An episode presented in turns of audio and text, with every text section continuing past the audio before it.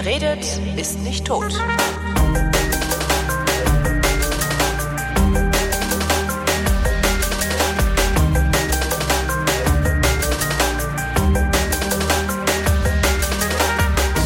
Neulich bekomme ich eine Mail von Stefan, der ist Mathematiker und Doktorand an der TU Wien und unter anderem steht in seiner Mail, ich forsche im Bereich menschliche Stimme, was interessanterweise Ähnlichkeiten mit dem Lärm einer Klimaanlage hat. Da habe ich mir gedacht, was? Und reiche diese Frage weiter. Hallo Stefan. Hallo. Was? Was genau machst du da? ja, wir schauen uns generell, wie die Funktion der Stimme ist. Ähm, es ist, also bis vor sechs Jahren war es ja auch noch so, dass in Wikipedia, ich meine nicht, dass es jetzt die Referenz wäre, aber stand es noch relativ falsch drin, wie die Stimme, die menschliche Stimme funktioniert. Und wir sind halt drauf, gerade äh, und drauf und dran, rauszufinden, wie sie wirklich funktioniert. Ähm, was also wirklich jedes einzelne Detail auch, nicht nur so ganz grob. Ähm, früher war das sogar noch schlimmer, was man geglaubt hat, wie die Stimme funktioniert. Und aus diesem Wissen können wir das auch übertragen in andere Teilgebiete natürlich. Ähm, und umgekehrt, also wissen, wie zum Beispiel eine Klimaanlage funktioniert, können wir auch in die Stimme funktionieren. Was hat man denn früher fälschlicherweise angenommen, wie die Stimme funktioniert? Also ganz, ganz früher war es so, dass man geglaubt hat, dass die Stimmlippen, die im Kehlkopf sind, ähm, selbst vibrieren. Also dass da ein Muskel ist, der die ganze Zeit oszilliert, was ja unheimlich anstrengend wäre auch. Also muss man sich vorstellen, dass ein Muskel die ganze Zeit zuckt, ja. Mhm. Ähm, das ist überhaupt nicht der Fall. Obwohl das, das Herz war, das ja auch macht, aber nicht so schnell. Ne? Aber nicht so schnell. Das ist halt, äh, ja, naja, es kommt auch hin. Also die, die bei, bei, bei Belastung oder so weiter kommt man eigentlich, stimmt, hast du vollkommen recht, kommt man in die, in die Richtungen. Ähm, aber so lange kann man dann auch nicht belasten. Mhm. Ähm, während die Stimmlippen, aber das ist, wie gesagt, bei den Stimmlippen jetzt nicht der Fall, sondern da hat sich die Natur was anderes überlegt. Ähm, hier hat man, also soll ich kurz auf die Stimme gehen, wie die funktioniert? So ganz kurz. Wenn du magst, äh, ja. Also man, man hat fälschlicherweise angenommen, dass die Stimmlippen also unmittelbar die Stimme bilden, oder wie? Genau, un unmittelbar, dass sie einfach das Vibrieren anfangen und dadurch ein akustisches Signal. Man muss sich vorstellen, also jeder Körper, der vibriert, am Lautsprecher sieht man das ja förmlich, ja. der erzeugt halt Lärm. Und so hat man das geglaubt. Und auch lange Zeit danach hat man geglaubt, dass diese Vibration der, die Hauptursache des Lärms ist, oder nicht des Lärms, sondern des Geräusches, die die Stimme dann produziert. Aber die Stimmlippen sind nicht sind was anderes als die Stimmbänder, ne? Nee, nee, nee. Ähm, sind an und für sich dasselbe. Ähm, wir nennen es Stimmlippen. Im Volksmund sagt man ja lieber Stimmbänder dazu. Ah, okay. Ähm, man, man muss insofern untersch man unterscheidet so ein bisschen, weil ähm, die Stimmlippen sind aus verschiedenen äh, Schichten, also unter anderem ein Muskel, dann, dann auch das sogenannte Ligament ähm, und, und dann noch so eine Schleimschicht drüber sind, bestehen die und deswegen ist man da so ein bisschen Vorsicht. Ähm, bei Stimmbändern meint man eventuell nur dieses Ligament. Ähm, deswegen benutze ich das jetzt gar nicht, sondern wir, wir benutzen das, äh, sehen das erstmal als ganzen Körper, also wirklich mhm. nur die Stimmlippe. Ähm, ähm, ja, dann schauen wir uns erstmal an, wie, wie uns das, wie das aussieht. Aber wer hat denn überhaupt rausgefunden, dass es die Stimmlippen nicht sind? Also, oder wie hat man das rausgefunden, dass sie das nicht selber machen? Ähm, unter anderem also wir unter anderem sicherlich, aber wer jetzt da ganz maßgeblich davor schon da war, sicherlich. na, na, ist das so? Ist das so frisch? Also ist es so neu diese Erkenntnis? Ähm, die ist jetzt wirklich, also das, was wir jetzt rausgefunden haben, ja, die ist wirklich sehr neu. Ah ja. Also wirklich, ich rede jetzt hier im Bereich von zehn Jahren, oder? Okay. Also wie gesagt, vor ein paar Jahren stand es auch noch falsch in der Wikipedia. Also da hat man wirklich geglaubt, die vibrieren die Stimmlippen und durch diese Vibration erzeugt es dann einen Lärm. Und das ist äh, zu gewissermaßen schon richtig, aber es ist nicht der Hauptteil. Mhm. Hast also, du es in der Wikipedia korrigiert? Äh, nee, da ist dann die Faulheit bei mir eingetreten, ärgere ich mich. Ähm, kurz danach, als wir das dann wirklich, ähm, wirklich wussten, auch wie es ist, habe ich wieder reingeschaut, da war es schon wieder geändert. Also das hat gar nicht so lange gehalten dann auch. Moment, also, die Korrektur hat nicht so lange gehalten. Nee, nee, nee, nee, die, die, die, das falsche, das so. falsche Wissen ich, und, und okay, nicht so ich weit. Ich dachte gerade, da hätte wieder jemand äh, das zurückgeändert. Das ist nee, gut nee, gemeint. Nee. nee, nee, dann hätte ich schon entsprechende Referenzen dann reingehauen. Ja, okay. das, das stimmt schon. Ähm, nee, aber wie gesagt, also das, das wurde dann äh, schon zurechtgerückt. Wie habt ihr das rausgekriegt, dass es nicht ein Muskel an den Stimmlippen ist oder der Stimmlippenmuskel? Wie viele gibt's da überhaupt? Ähm, also für uns, äh, es gibt da noch unterschiedliche Apparat, äh, unterschiedliche ähm, Einflüsse, die da sicherlich vor, äh, sind. Allerdings schauen wir uns erstmal wirklich nur den Kehlkopf und die Stimmlippen an, um das alles einfach zu halten. Und wir haben das dann durch Computersimulation festgestellt. Also ihr ähm, habt einen Kehlkopf und Stimmlippen im Computer nachgebaut und da dann mit rumgespielt. Genau, genau. Das alles arg vereinfacht, das alles arg vereinfacht. Ähm, was wir ja durch die Computersimulation machen können, was man jetzt nicht messtechnisch nämlich nicht machen kann. Ähm, durch den Computer kann ich sagen, jetzt gibt man nur das Geräusch aus, wenn die Stimmlippen vibrieren. Und dann gibt man nur das Geräusch aus, wenn wir die Strömung durch, also die Luft, die da durchfließt, was die produziert. Und da haben wir halt gesehen, oho, die Luft, die da durchfließt, die hat eine Größenordnung höheren akustischen Schallpegel. Mhm. Das heißt, es muss die Luft sein, die irgendwas macht. Genau, es ist die Luft. Also aber nur weil Luft da durchfließt, fängt das ja noch nicht nicht an zu vibrieren, oder? Doch, genau, das Ach. ist der Fall.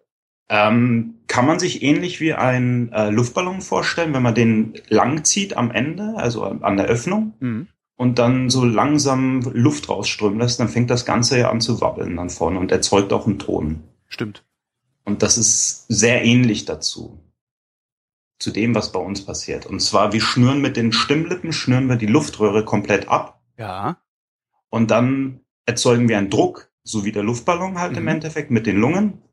Und dann bersten förmlich diese Stimmlippen auf und erzeugen dann ein, ähm, ja, ein Geräusch. Ähm, diese, dieses Aufbersten und ähm, äh, sorgt auch dafür, dass die dass Luft durchkommt.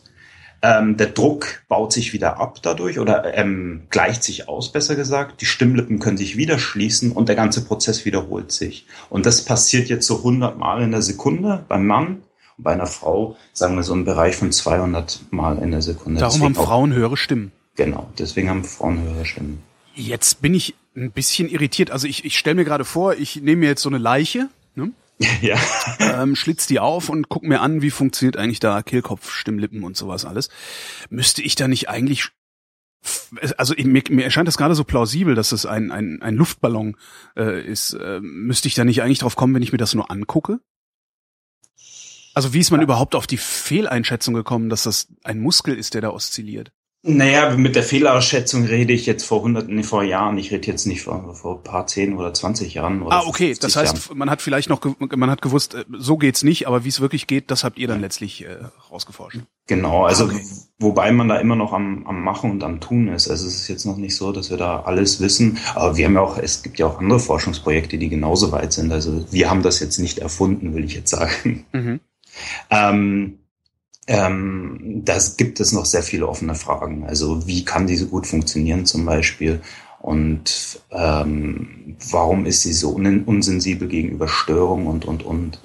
Also das, das ist schon sehr faszinierend. Ähm, was für Störungen?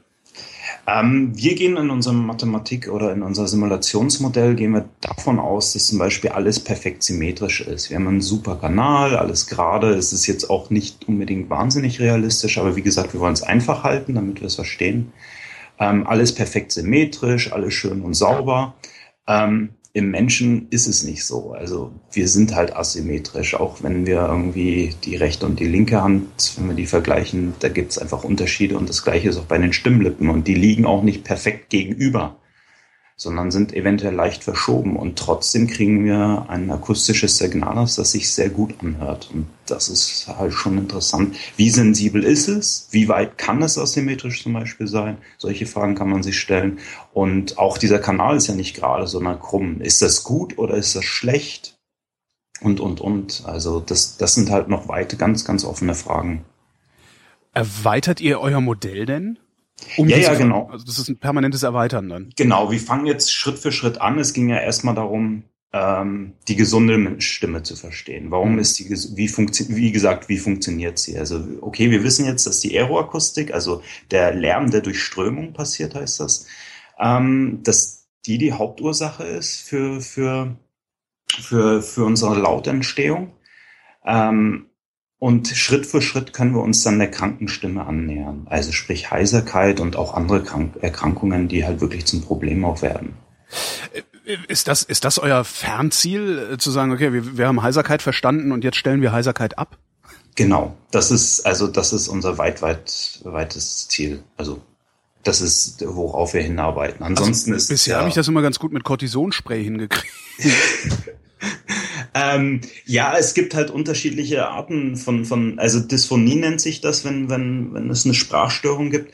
Ähm, unterschiedliche mögliche ähm, Arten. Es kann ja in, in, auch Polypen auf den Stimmlippen entstehen. Wie kann man die zum Beispiel so entfernen, dass das am Ende dann die Stimme weiterhin gut ist, weil es kommt ja zur Narbenbildung. Mhm. Ähm, es gibt ja auch ähm, ja, andere Erkrankungen, also wie gesagt Polypen und Zysten. Ähm, dann gibt es eine einseitige oder eine beidseitige Lähmung der Stimmlippe, was halt auch ganz schlimm ist. Aha. Ähm, und oder Kehlkopfkrebs, wo der ganze Kehlkopf entfernt ist. Und was macht man dann? Dann hast du so eine Voicebox, ne? Also so ein Genau, da gibt es verschiedene Möglichkeiten. Es gibt einmal die, diese Voicebox-Möglichkeit, es gibt aber auch die Möglichkeit, sogar mit dem übrigen Gewebe, was in, den, den, ähm, in der Luftröhre ist, zu sprechen. Mhm. Also man fängt an, diese an zu vibrieren. Ähm, und das hört sich sogar relativ gut an. Aber Moment, man, halt man fängt an, diese anzuvibrieren. Ist das ein, ein willentlicher Akt oder ist das so ein, so ein Workaround, den der Körper automatisch baut? Ähm, nee, nee, nee, nee, das, das muss man dann schon lernen. Ähm, etwas besser, wie man das verstehen kann, ist eine andere Möglichkeit, nämlich ist es mit der Speiseröhre zu sprechen. Und zwar kennen wir ja. das alles durchs Rülpsen. Ja, so einen habe ich sogar schon mal gehört. Mhm. Genau, und die können, also es gibt ja welche, die können exzellent damit sprechen. Ja. Zwar immer nur oh. kurz, also die Sätze sind halt ja. ent, ent, ent, entsprechend kurz, weil du nicht so viel Luft ausrülpsen kannst. Genau. Äh, ja. Und ähnliches Prinzip ist dann mit der, mit der, Luft, mit der Luftröhre. Mhm. Ähm, ja. Äh, wenn ich, also ich habe Nasenpolypen ähm, und mein Hals-Nasen-Ohrenarzt sagte, wir können die rausmachen. Äh, dann ist, besteht aber immer noch die Gefahr oder die Möglichkeit, dass sie wiederkommen, also dass es völlig für die Katz war. Und es besteht die Möglichkeit, dass ihre Stimme sich dadurch verändert. Warum kann meine Stimme sich durch meine Nasenpolypen verändern? Wisst ihr das schon?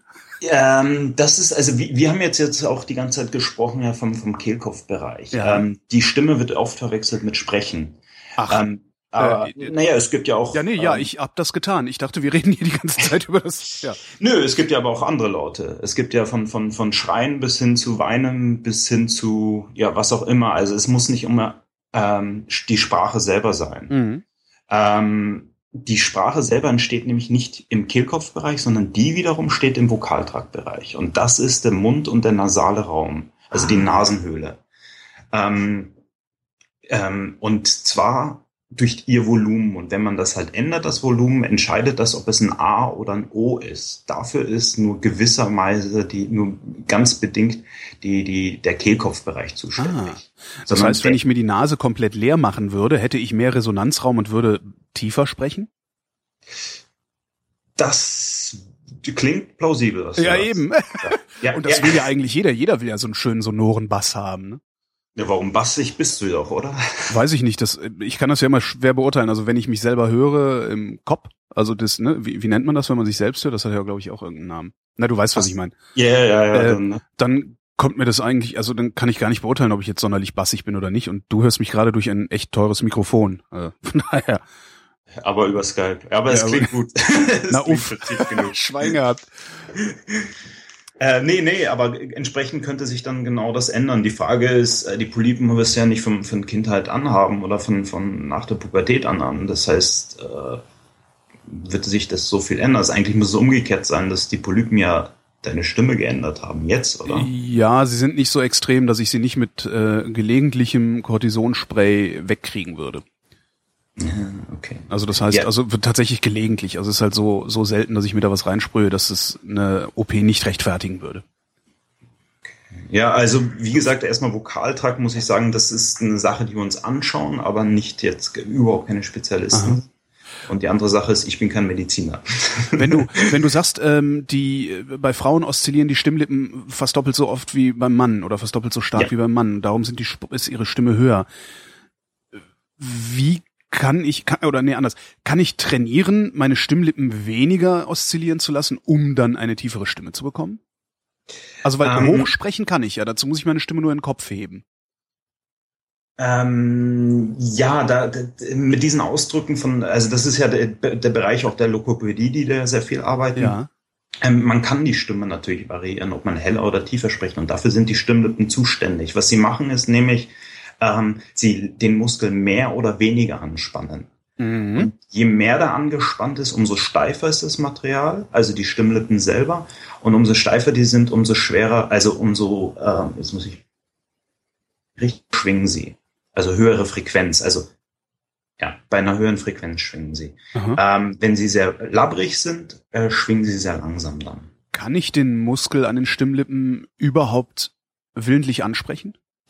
Ähm, ich glaube, dass, also das ist jetzt eine Vermutung mit, ähm, man kann das natürlich trainieren. Ja, im Endeffekt schon. Ich meine, ähm, wenn du, wenn du absichtlich tiefer sprichst, machst du das ja. Mache ich das, so also äh, spreche ich dann direkt den Muskel an oder mache ich irgendwas, was den Muskel dazu bringt? Also ist es implizit? Naja, wir, wir haben das schon bei uns so intensiv jetzt äh, wahrgenommen, äh, also verarbeitet im Gehirn, dass hm. wir darüber nicht nachdenken, ja, so wie Genen. Ähm, aber wenn man ein bisschen drüber nachdenkt und, und auch ein bisschen rumspielt mit den, mit den Stimmlippen, sieht man sehr wohl, dass man sie absichtlich schließen kann. Und dann merkt man, dass so ein Schluss ist. Und man kann absichtlich tiefer sprechen, wenn man will. Also willentlich jetzt.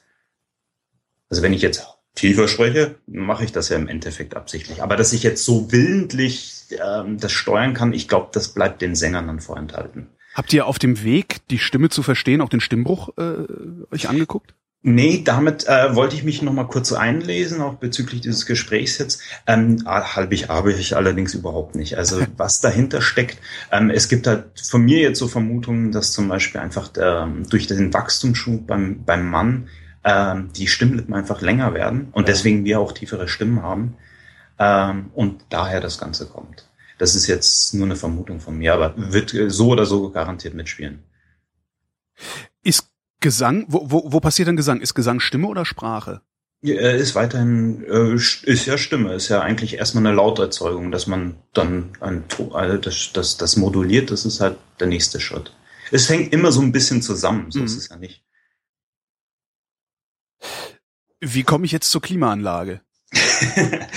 naja, wenn man sich das ganz einfach und deswegen bin ich hier vielleicht auch bei den Maschinenbauern äh, gelandet irgendwann ähm, vorstellt, ist ja der Kehlkopf vereinfacht nichts anderes als äh, die, die, die Luftröhre, nichts anderes als ein Rohr. Mhm. Und die Stimmlippen sind ja irgendwie einfach nur zwei Hindernisse, die da drin gegenüberliegen. Mhm. Naja, und ein Rohr habe ich jetzt auch in der Klimaanlage. Und Hindernisse und, und Biegungen und sonst was habe ich ebenfalls in der Klimaanlage. Mhm. Und ich habe auch in der Klima äh, Anlage Geräuschentstehung. Allerdings ist sie da nicht willentlich, sondern eher störend. Ja. Und jetzt ist, ist im Endeffekt das nur eine andere Problemstellung. Finde raus, wo entsteht Lärm und wie kann ich das reduzieren? Und ähm, was für Mechanismen sind dahinter? Das heißt, euer Antrieb, diese Forschung zu betreiben, ist eigentlich industriell. Also nee, geht's, nee, nee, geht's, um geht's, geht's bei euch um Klimaanlagen oder geht's bei euch um äh, Stimme? Also bei mir, wir, wir sind wirklich im Projekt in Zusammenarbeit äh, mit deutschen Kollegen auch unter anderem, ähm, auch gesponsert von der DFG bzw. dem österreichischen FWF hier. Ähm, und das geht wirklich auf die Stimme zu. Aber ich habe halt einen Kollegen auch, ich meine, wir sind ja ein, Institut, wir arbeiten ja irgendwie an ähnlichen Themen, nicht mhm. identischen, aber ähnlichen Themen. Und da sieht man halt Überschneidungen dann. Und er zum Beispiel ist im Bereich dieser Klimaanlage und ähm, arbeitet daran, also an, an, speziell jetzt in Autos. Ähm, so sind wir ja auch zu diesem Gespräch gekommen, weil im Autos ja, wenn wir Elektroautos haben, irgendwann hört man dann halt die Klimaanlage, weil das der Motor so leise ist. Ja. Und jetzt wollen die halt wissen, wie kann ich das reduzieren, diesen Lärm. Wie kann man das reduzieren? Größere Rohre, größere Öffnungen?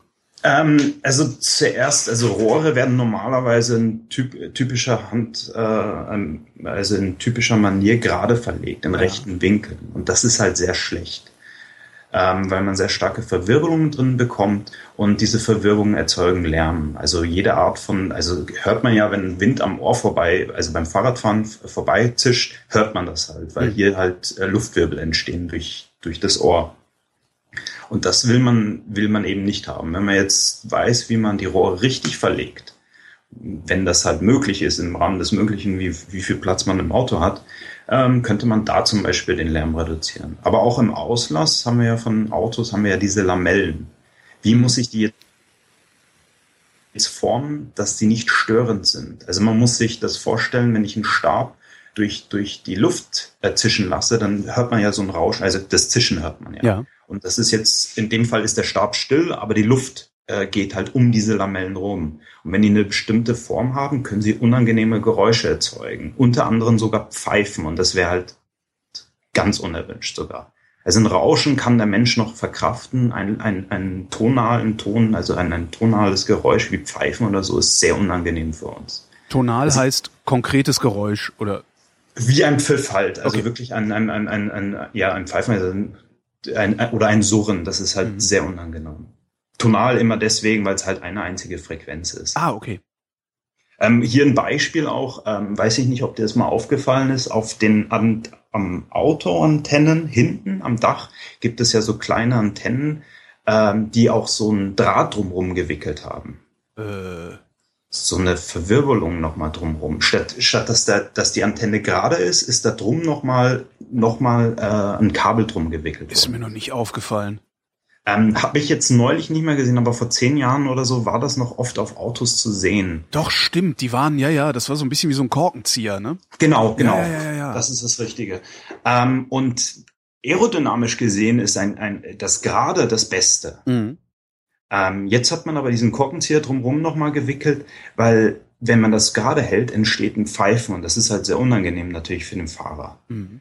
Und wenn man jetzt diesen Korkenzieher drum macht, verwirbelt das bisschen besser die Luft, ist zwar aerodynamisch schlechter, was jetzt bei der kleinen Geometrie egal ist, trotzdem aber. Ähm, und durch diese Verwirbelung entsteht dann kein tonaler Ton mehr, sondern nur ein Rauschen und stört ihn nicht mehr.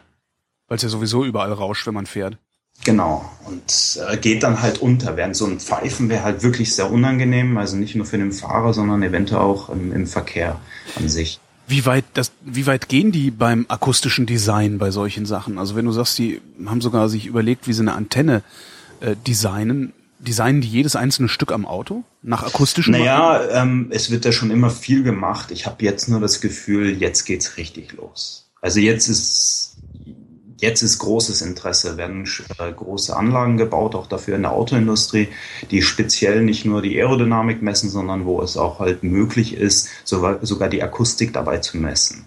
Also wird so ein, in Kanal, das Auto, ein komplette Auto in einen Kanal gestellt, Mikrofone drumherum gepflanzt und geschaut, was für ein Lärm da jetzt, äh, entsteht. Früher hat man das aber schon immer gemacht. Es muss ja nicht nur Aero ähm, also Lärm durch, durch, durch äh, Luft kommen, sondern auch Vibrationsschall, ist man natürlich mit dem Auto über Kopfsteinpflaster gefahren und hat geschaut, was, was äh, wackelt hier denn. Und was ist nicht fest und was ist locker und was erzeugt durch die Vibration einfach unerwünschten Lärm. Wie bist du dazu gekommen, dich mit solchen Dingen zu beschäftigen, gerade als Mathematiker? ähm, oh, eigentlich durch, durch viel Glück kann ich, kann ich sagen, auf jeden Fall. Ähm, ich habe ja Mathematik studiert und war halt in der richtigen Vorlesung. Und äh, bei mein, in meinem Nebenfach war das damals. Ähm, war eigentlich im ganz anderen, äh, relativ, also von dem Thema her in einem anderen Bereich. Aber weiterhin in der computergestützten Simulation war ich schon immer. Mhm. Ähm, und man der, der in dieser Vorlesung, der Professor, der hat mich dann halt gefragt, nachdem er wusste, dass ich bald fertig werde, ob ich daran Interesse, also mein jetziger Chef hat mir, hat mich gefragt, ob ich nicht Interesse hätte, bei ihm ein Thema anzufangen. Und da bin ich natürlich sofort draufgesprungen. Ähm, als Mathematiker kann ich halt Folgendes sagen. Ähm, ich habe halt gewisse Schwächen natürlich dadurch, dass mir die Strömungsmechanik, das muss ich mir halt viel aneignen natürlich. Auch die Strukturmechanik und Akustik muss ich mir für aneignen ähm, allerdings habe ich halt einen anderen äh, Ansatzpunkt natürlich als Mathematiker und für die computergestützte Simulation brauche ich halt auch viel Mathematik und zusätzlich das Programmieren ähm, macht er das halt alles dann möglich. Also die Frage ist halt einfach nur, von welcher Seite man das angeht. Natürlich kann ein Strömungsmechaniker dieses Problem auch angehen. Aber der muss halt basteln. Und der muss halt, ja, der muss halt die Mathematik dann dahinter lernen. Eventuell. Oder so, genau. Ja, es gibt, ja, es gibt ja auch Leute, die das in Versuchen dann aufbauen. Also die sich dann ein, ein, ein Modell aufbauen mhm. von der Stimme zum Beispiel oder von Kanal. Das gibt's auch. Wie lange rechnet ihr, bis ihr so ein Modell oder wie lange programmiert ihr, bis ihr so ein Modell fertig habt oder einsatzbereit habt? Äh, mein Vorgänger hatte Gott sei Dank schon sehr viel getan dazu. ähm, Das kann unterschiedlich sein. Also die reine Rechnung kann, wird etwa einen Monat dauern. Ähm, wir brauchen sehr viel Zyklen dafür, nämlich. Also eigentlich würden eventuell ein paar Tage sogar dauern, aber um die Akustik brauche ich lange Zeit. Also für, nur um die Strömung mir anzuschauen, was passiert denn da, da reicht eigentlich eine relativ kurze Simulation, weil sich das ja immer wiederholt. Mhm. Aber für die Akustik reicht mir nicht eine einzige Wiederholung, sondern möchte ich möglichst viele ähm, weil damit damit wir dann ähm, besser sehen, was da genau passiert in der Akustik, welche Frequenzen sich wiederholen, welche nur von, von Zyklus zu Zyklus, sich, welche sich unterscheiden mhm. äh, von Zyklus zu Zyklus und welche sehr wohl äh, dauernd vorhanden sind. Welche Parameter hast du denn da in der Simulation? Also Strömungsdruck? Genau, also den, den, Genau, der, der Druck, den die Luft, äh, Lunge auf ähm, äh, erzeugt einfach, mhm. der Außendruck dann entsprechend, ähm, was wesentlich kritischer ist und was immer noch ein Riesenproblem ist, also weltweit, ist die strukturmechanischen Modelle und zwar aus welchem Material die Stimmlippen äh, bestehen. Ähm, natürlich wissen wir, das eine ist Muskel und das andere ist so ein Glibbermaterial, ja. Ähm, aber welche, wie weich ist dieser Muskel, beziehungsweise wie hart ist dieser Muskel? Und das weiß keiner. Warum nicht? Kannst du einfach einem die Stimmlippen rausreißen? Also ne? Nimmst ja, halt, machen, machen wir ja auch. Ja. So ist es nicht. Ähm, natürlich nicht am lebenden Menschen. Ähm, das macht man auch. Das Problem ist, dass sie sehr klein sind. Mhm. Einerseits. Ähm, dann eine sehr komplexe Geometrie haben. Also ähm, Messung von Materialdaten an, an, an Rechtecken zum Beispiel oder kubischen Sachen ist sehr relativ einfach. Aber die sind halt sehr klein, sehr glibberig, dann, dann auch irgendwie Fasern, naja, das werden ja Fasern sein, die in irgendeiner Form ineinander verschränkt sind und verdrillt, ja. Das, das kompliziert, dass in jede Richtung auch das Material anders ist. Also wenn ich das in die Richtung ziehe und in die Richtung kommt was anderes raus bei gleicher, gleicher Kraft. Und dann das Schlimme ist noch, ähm, ich spanne sie ja an. Das heißt, eigentlich dürfte ich sie nicht rausschneiden, sondern ich müsste den ganzen Kehlkopf nehmen mhm. und jetzt anspannen. Jetzt kann ich aber nicht wissen, weil der Mensch nicht mehr dran ist, wie sehr hat denn das der angespannt für den Ton? Wie nähert ihr euch dem denn dann? Also ihr könnt doch dann im Grunde, was macht ihr denn da? Weil ihr ähm, müsst ja irgendwie eure Daten an irgendeiner Realität dann auch ab oder überprüfen, weil ihr halt nicht wisst, wie der Muskel beschaffen ist. Wir arbeiten da ähm, mehrgleisig einfach. Wir haben ja einmal die Computersimulation, da kann ich einfach mit den mit diesen Daten einfach rumspielen. Und da kann ich mal schauen, ja, was ist denn hier realistisch? Bewegt sich das überhaupt realistisch? Und dann kann ich das schon mal eingrenzen. Und dann sage ich so, das und das, das so müsste das doch stimmen. Und dann habe ich, kann ich so ein Gefühl äh, dafür bekommen. Dann kann ich auch einfach mit Ärzten sprechen und denen ein anderes Material geben, zum Beispiel Silikon, in die Hand geben und sagen, naja, wie fühlt sich das so an? Ist es das, was sie in der OP auch in der Hand hatten? Und dann sagen Aha. die, ja oder nein. Ist jetzt alles natürlich kein, kein richtiger wissenschaftlicher Ansatz, aber so schrittweise können wir uns dann nähern. Ähm, und dann auch haben wir ja noch ein Versuchsmodell in einer, in einer anderen Arbeitsgruppe in Deutschland.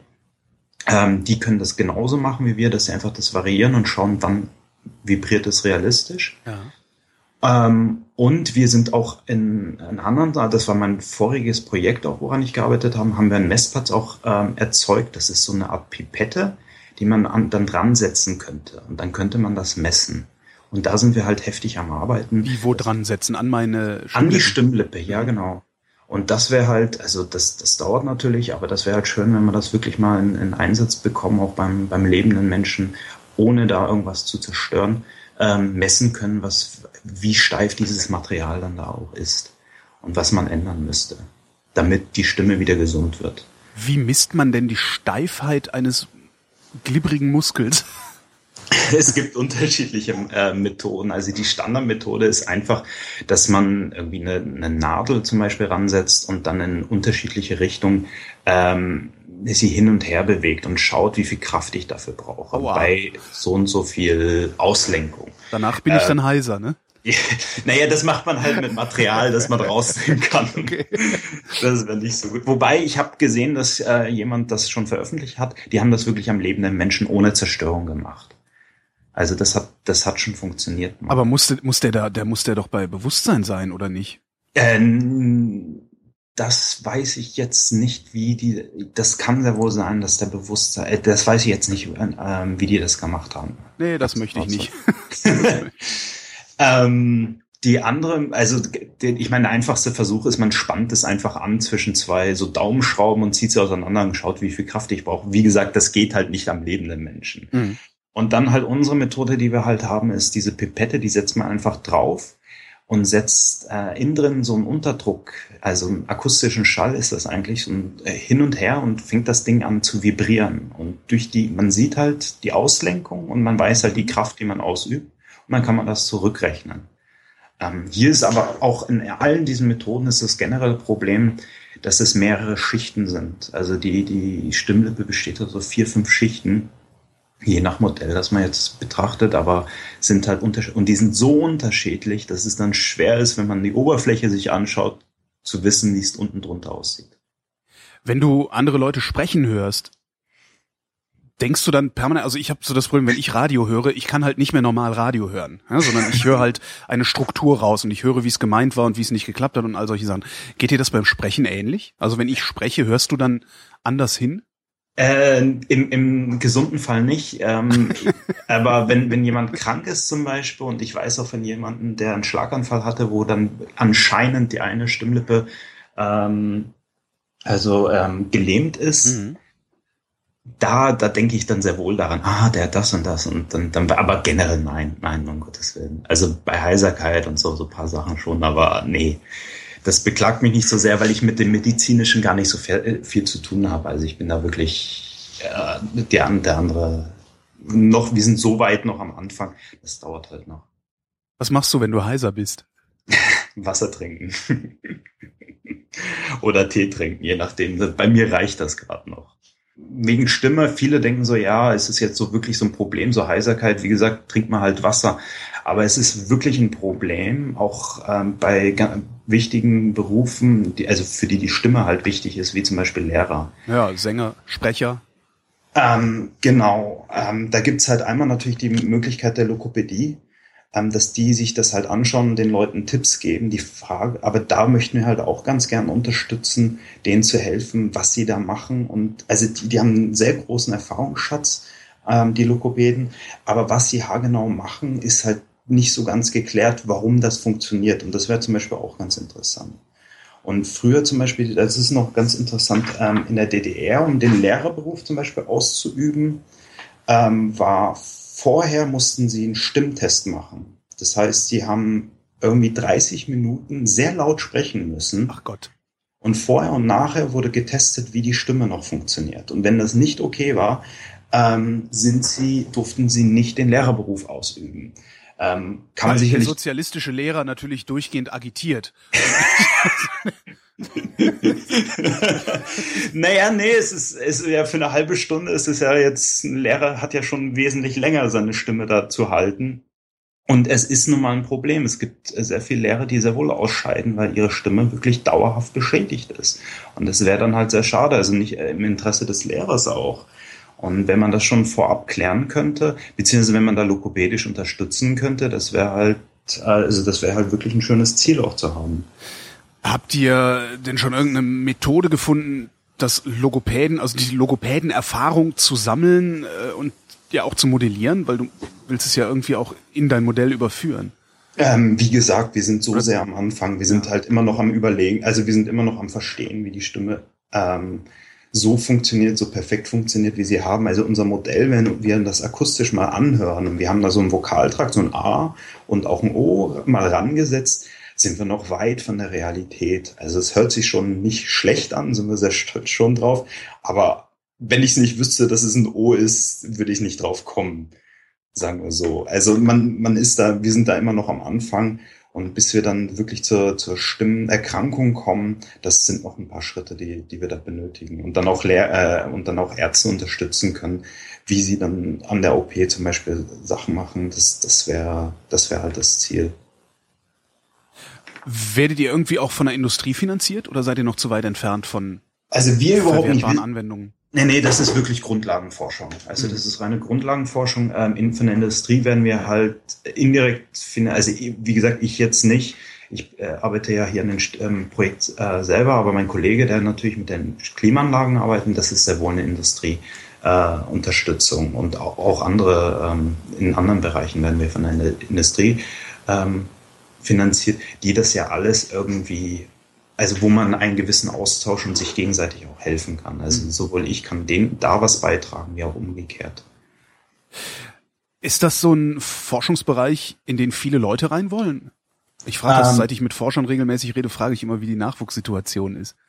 Ähm, generell ist eine Nachwuchssituation, ich glaube, generell problematisch. Also es gibt viele Leute, die, also es ist so mein, mein Gefühl dafür, es gibt nicht viele Leute, die Doktorand, ähm, also und die wissenschaftliche Laufbahn erstmal nehmen wollen.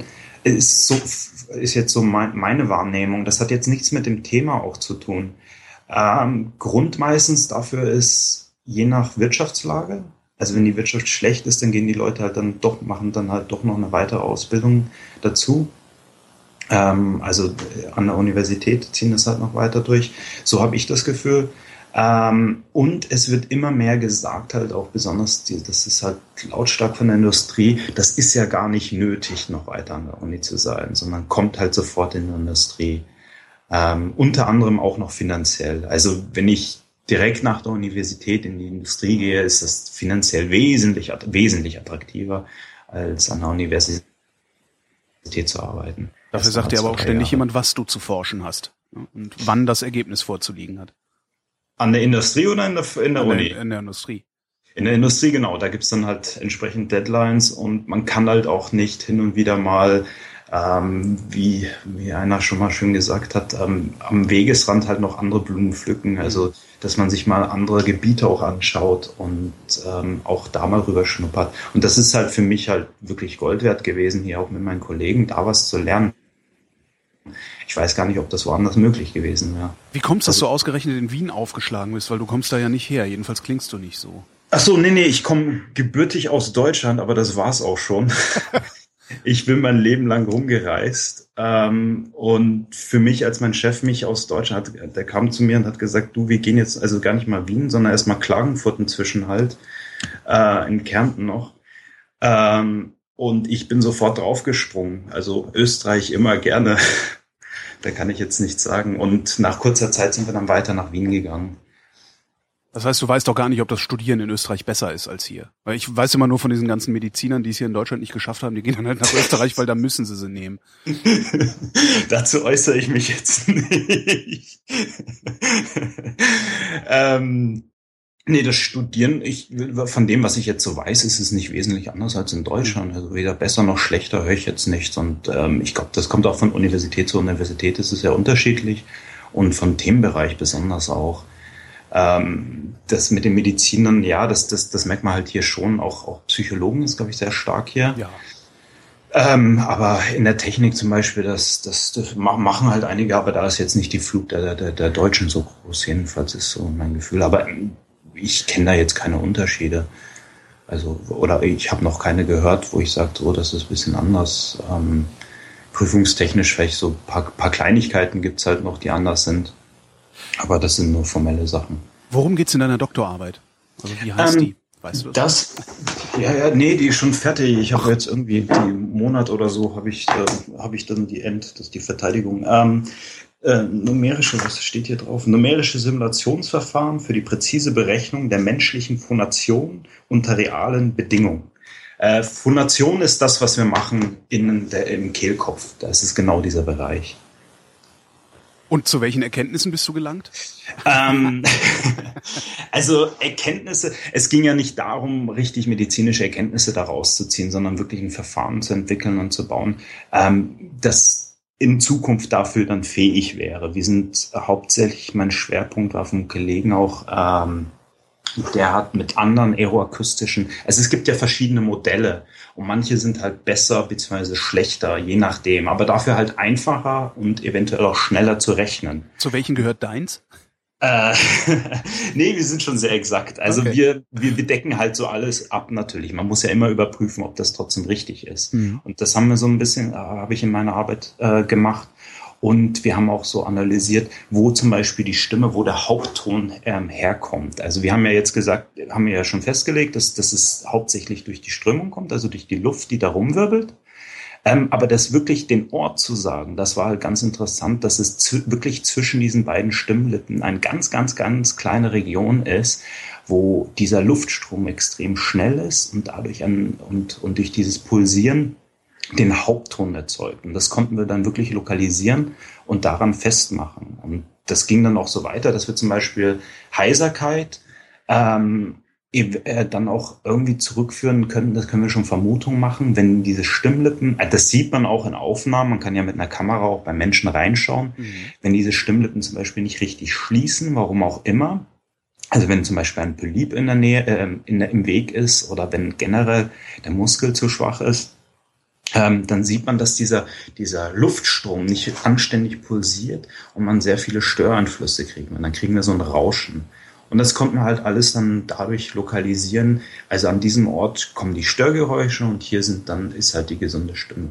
Wobei mit den Störgeräuschen muss man aufpassen. Ein, ein sehr klares Signal empfinden wir immer als sehr mechanische Stimme. Mhm. Deswegen diese Voicebox, die du erwähnt hast, die hat halt also da verbessern sie das natürlich, aber die ursprünglichen war ja nur so ein Ton und den hat man dann mit dem Vokaltrakt einfach moduliert. Das ja. ist, also diese Voicebox ist ja nichts anderes als der Kehlkopf, aber die, die, die, die Sprache erzeuge ich dann, kann ich weiterhin mit meinem, mit meinem Mund dann modulieren.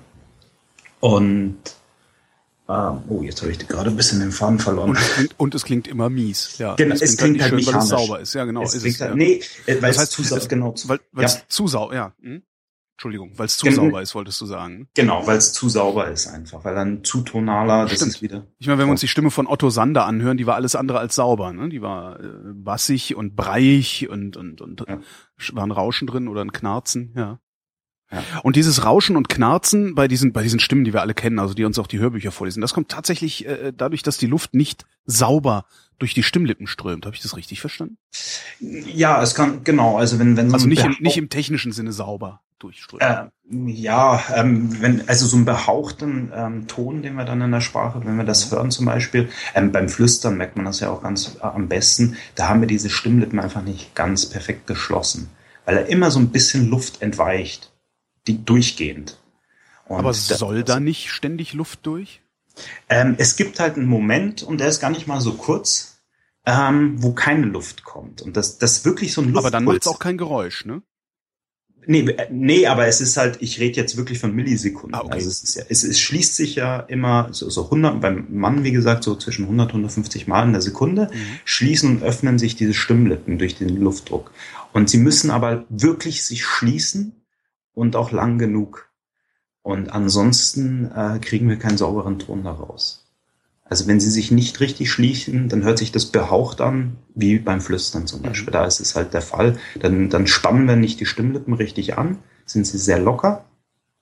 Und dann äh, haben wir so einen behauchten Ton bei uns drin.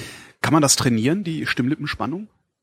Äh, wie gesagt, das machen halt Loka Lokopäden. ne? Ja. Genau, und die sind da auch, wie gesagt, sehr erfolgreich. Die sind da, es geht dann auch noch weiter, dass man im Endeffekt auch sprechen kann, ohne sich so sehr zu, äh, anzustrengen. Also, ich meine, kennst du sicherlich als Moderator, dass es dann irgendwann mal dann sehr weh tut oder man muss halt doch mal was trinken. Und Lokopäden bringen dann halt einen bei, wie man stundenlang reden kann, ohne dass nichts passiert. Ähm, bei Sängern sieht man das halt auch. Also so ein Rocksänger, die können normalerweise, weil die halt nicht richtig trainiert, nicht alle nicht richtig trainierte Sänger, die sind halt nach einem Auftritt kaputt. Ja. Und am nächsten Tag können sie nicht. Aber professionelle Rocksänger und Opernsänger sowieso, die können halt Tag ein, Tag aus, ohne Probleme, weil sie wissen, wie sie den gleichen Ton, wenn nicht sogar kräftiger rausbekommen, mit wenig Anspannung. Also im Muss Endeffekt ich mir, muss ich mir das auch mal beibringen lassen. Habe ich nämlich noch nie gemacht. Stimm, Also- Stimmbildung nennt man das, ne? Oh, das weiß ich jetzt. Aber kann ich eigentlich nur empfehlen. Ich habe es selber auch nicht gemacht. Ich bin aber jetzt auch nicht so im Sprech, beim Sprechen die ganze Zeit. Ähm, aber so, was ich gehört habe, also kann ich es eigentlich nur empfehlen. Das, das ist auch der Unterschied zwischen einem Sänger, wie der auch äh, rockig, äh, rockig war, äh, Freddie Mercury, Mhm. und halt jedem anderen Rocksänger, den man so jetzt heute auf der Bühne hat. Also der eine, der kann halt singen einfach. Das ist etwas. Wie schnell strömt die Luft eigentlich durch die Stimmlippen? Ui, ganz schön schnell, ganz schön schnell. Ähm, das, also in unseren Simulationen ist es immer noch problematisch, das direkt beim Menschen zu messen, aber so was wir in unseren Simulationen gezeigt haben, das ist so 40 bis 60 Meter pro Sekunde. In Kilometer pro Stunde ist es so, ich, oh, nicht, dass ich lüge, ähm, so 100, 120 Kilometer pro Stunde. Das ist schon mal ordentlich, ja. Das ist richtig viel. Wenn du jetzt deine, deine Doktorarbeit fertig hast und die verteidigt hast, äh, kannst du dann weiter daran forschen oder ist für dich dann diese, dieses Projekt äh, zu Ende und du musst gucken, wo du bleibst? ich hätte natürlich weiter dran forschen können. Das war für mich eine Option. Ähm, ist auch sehr interessant, muss ich sagen. Ähm, aber dadurch, dass ich auch so breit ähm, aufgestellt ist, will ich jetzt mich nicht unbedingt irgendwo fixieren, sondern guck auch mal gern woanders wieder hin. Ähm, ich habe ja auch schon erwähnt, so von wegen ähm, ähm, Strömungskanäle oder auch unter anderem auch Flugzeuglärm passt genau auch alles in diesen Bereich rein. Und da werde ich mich mal umgucken, ähm, was so der Markt zu bieten hat. Und das ist sicherlich interessant für mich. Ich wünsche dir viel Erfolg dabei und danke fürs Gespräch. Vielen, vielen Dank. Und euch danke ich für die Aufmerksamkeit.